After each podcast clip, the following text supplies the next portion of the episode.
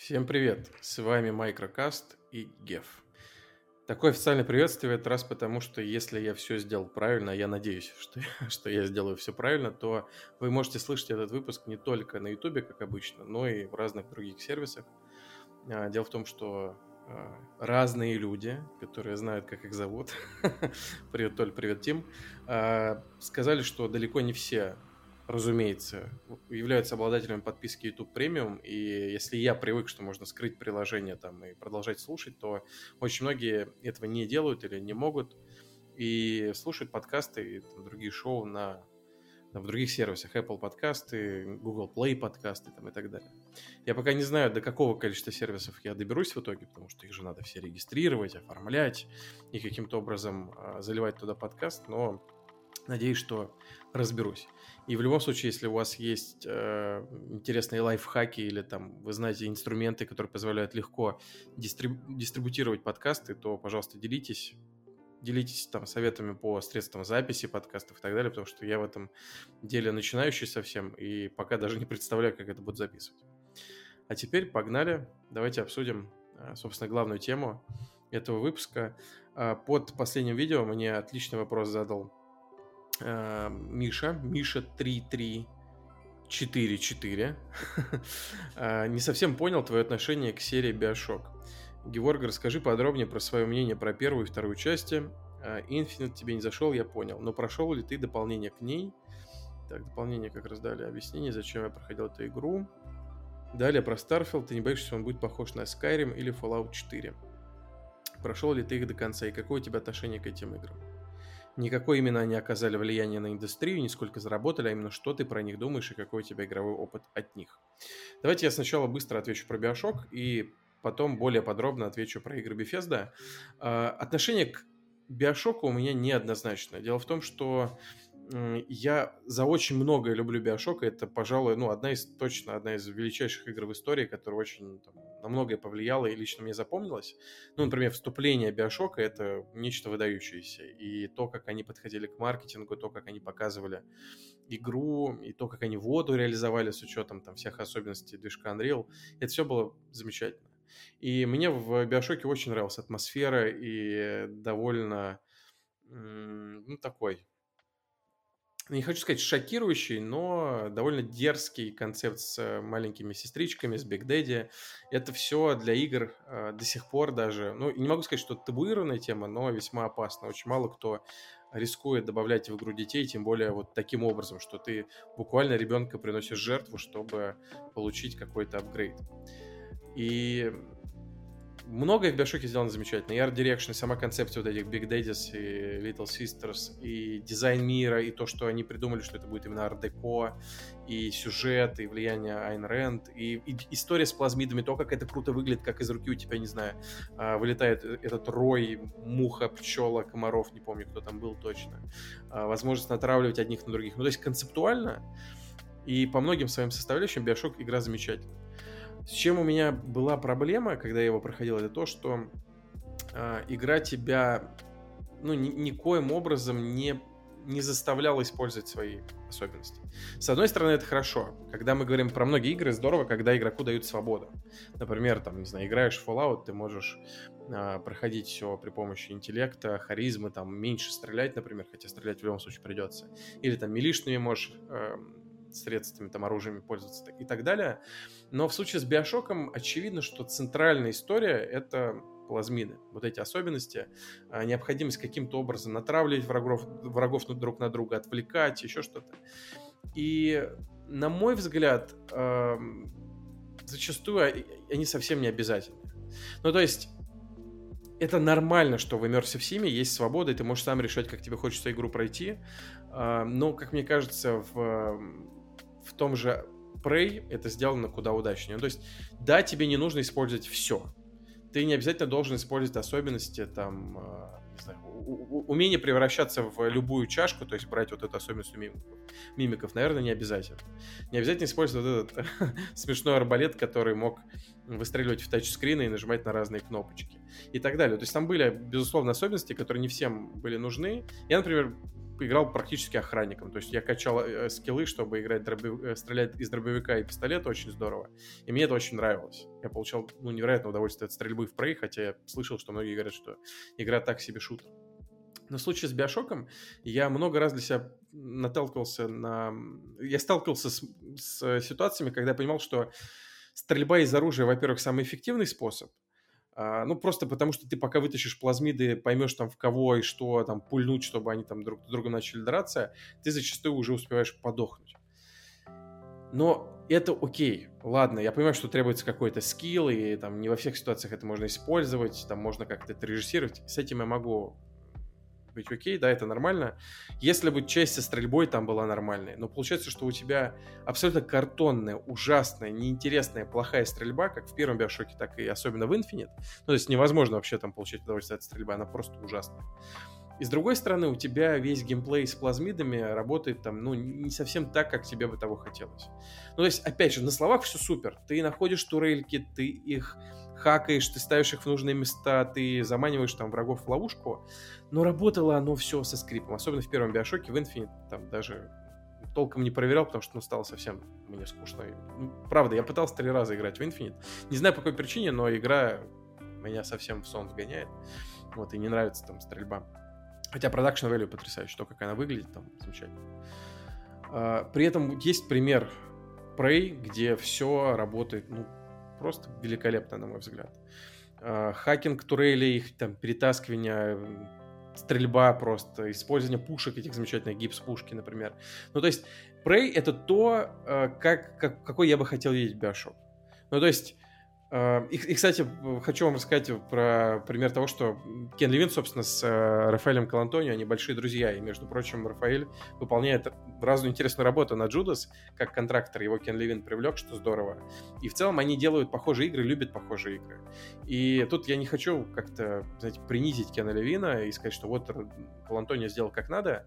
А, они делают очень, на самом деле, похожие и близкие по духу игры. И э, там, ну, я понимаю, что Prey и Bioshock головой понимаю, что они, на самом деле, например, на одном уровне, наверное, находятся как, не знаю, по влиянию, так и по проработке мира, сюжета, там, визуала и прочего. Но это правда так. Но в Prey играть при этом весело, именно вот играть, бегать, стрелять, пере, пере, перемещаться по этому миру, использовать там разные особенности. А в Bioshock вот нет. И тут вопрос, на самом деле, делали в таланте разработчиков или в движке. Мне кажется, что ну, не просто так Arkane в итоге выбрали CryEngine, который, ну, на самом деле, мало кто в индустрии жалует, не так уж много игр было сделано на нем, а, а не Unreal Engine. Может быть, в пятой версии, конечно, Unreal в свежий там уже готов там, к чему угодно. Да, даже, может, уже в четвертой версии он был способен вытягивать там игры подобного уровня, но вот в Bioshock вот что-то вот пошло не так. При этом, как мы знаем, есть игры с хорошей стрельбой, и, которые сделаны на CryEngine. И тут я хочу сказать не... Ой, извините, не CryEngine, на Unreal Engine 3. И тут я хочу сказать не про Gears of War, который часто приводит в пример, потому что, ну, скажу что-то, наверное, страшное, но в Gears of War в первых особенно тоже не могу сказать, что стрельба потрясающая. Там не самая классная отдача от, э, от, от стрельбы. Ты, ты не так хорошо чувствуешь, э, что ты делаешь. Мне кажется, что одна из лучших реализаций была, на удивление, в Rainbow Six Vegas — а, довольно неплохая игра, к слову. Там вот Unreal Engine работал как надо. Именно взаимодействие с объектами и стрельба. Есть, конечно, еще интересные примеры вроде э, Stranglehold, и я могу ошибаться, поправьте, если, если я вру. А, мне кажется, Max Payne 3 тоже был сделан на Unreal Engine, и там стрельба вообще выдающаяся. Вот если ошибаюсь, сразу поправляйте. Я не буду проверять специально и править не буду. Вот, в любом случае, у меня главная претензия к Биошоку была именно вот в этом. В ощущении персонажей, в перемещениях, там, в стрельбе, потому что визуально выглядит роскошно, концепция классная, но вот играть скучно. И теперь э, давайте перейдем к следующей части вопроса, собственно, про, про игры Bethesda. Отличный вопрос от Миши. Какое у меня персональное отношение к их играм? И здесь, э, ну, что сказать, я обожаю игры Bethesda. Они вообще, это одна из любимых студий. И вы знаете, вот про них кто-то в, в рецензии одной сказал, по-моему, это было на, на Wired, э, что э, игры Bethesda всегда абсолютно сломаны и кишат багами, И это замечательно, и ни в коем случае они не должны меняться. Ну, то есть, это тот случай, когда баг — это фича. А, дело в том, что Bethesda, на мой взгляд, делает правильную вещь а, в своих ролевых играх. Они всегда ставят на главное место свободу игрока. Они пытаются сделать разнообразные системы и отладить их настолько, насколько они могут, а потом положить их в песочницу, чтобы игрок дальше с ними как-то взаимодействовал. И да, игрок может постоянно всегда что-то ломать в это время. Э, например, вот буквально позавчера играл Fallout 4, и игре 8 лет уже, и, по идее, там патчей уже было много. Но, тем не менее, буквально там на втором часу игры или на третьем э, столкнулся с багом скриптов, когда вот просто скрипт не запускался. И таких багов еще море, на самом деле. И, ну, там, то в текстурах ты за, застрянешь, то... Ну, там, короче, много ситуаций, вы сами прекрасно все это знаете.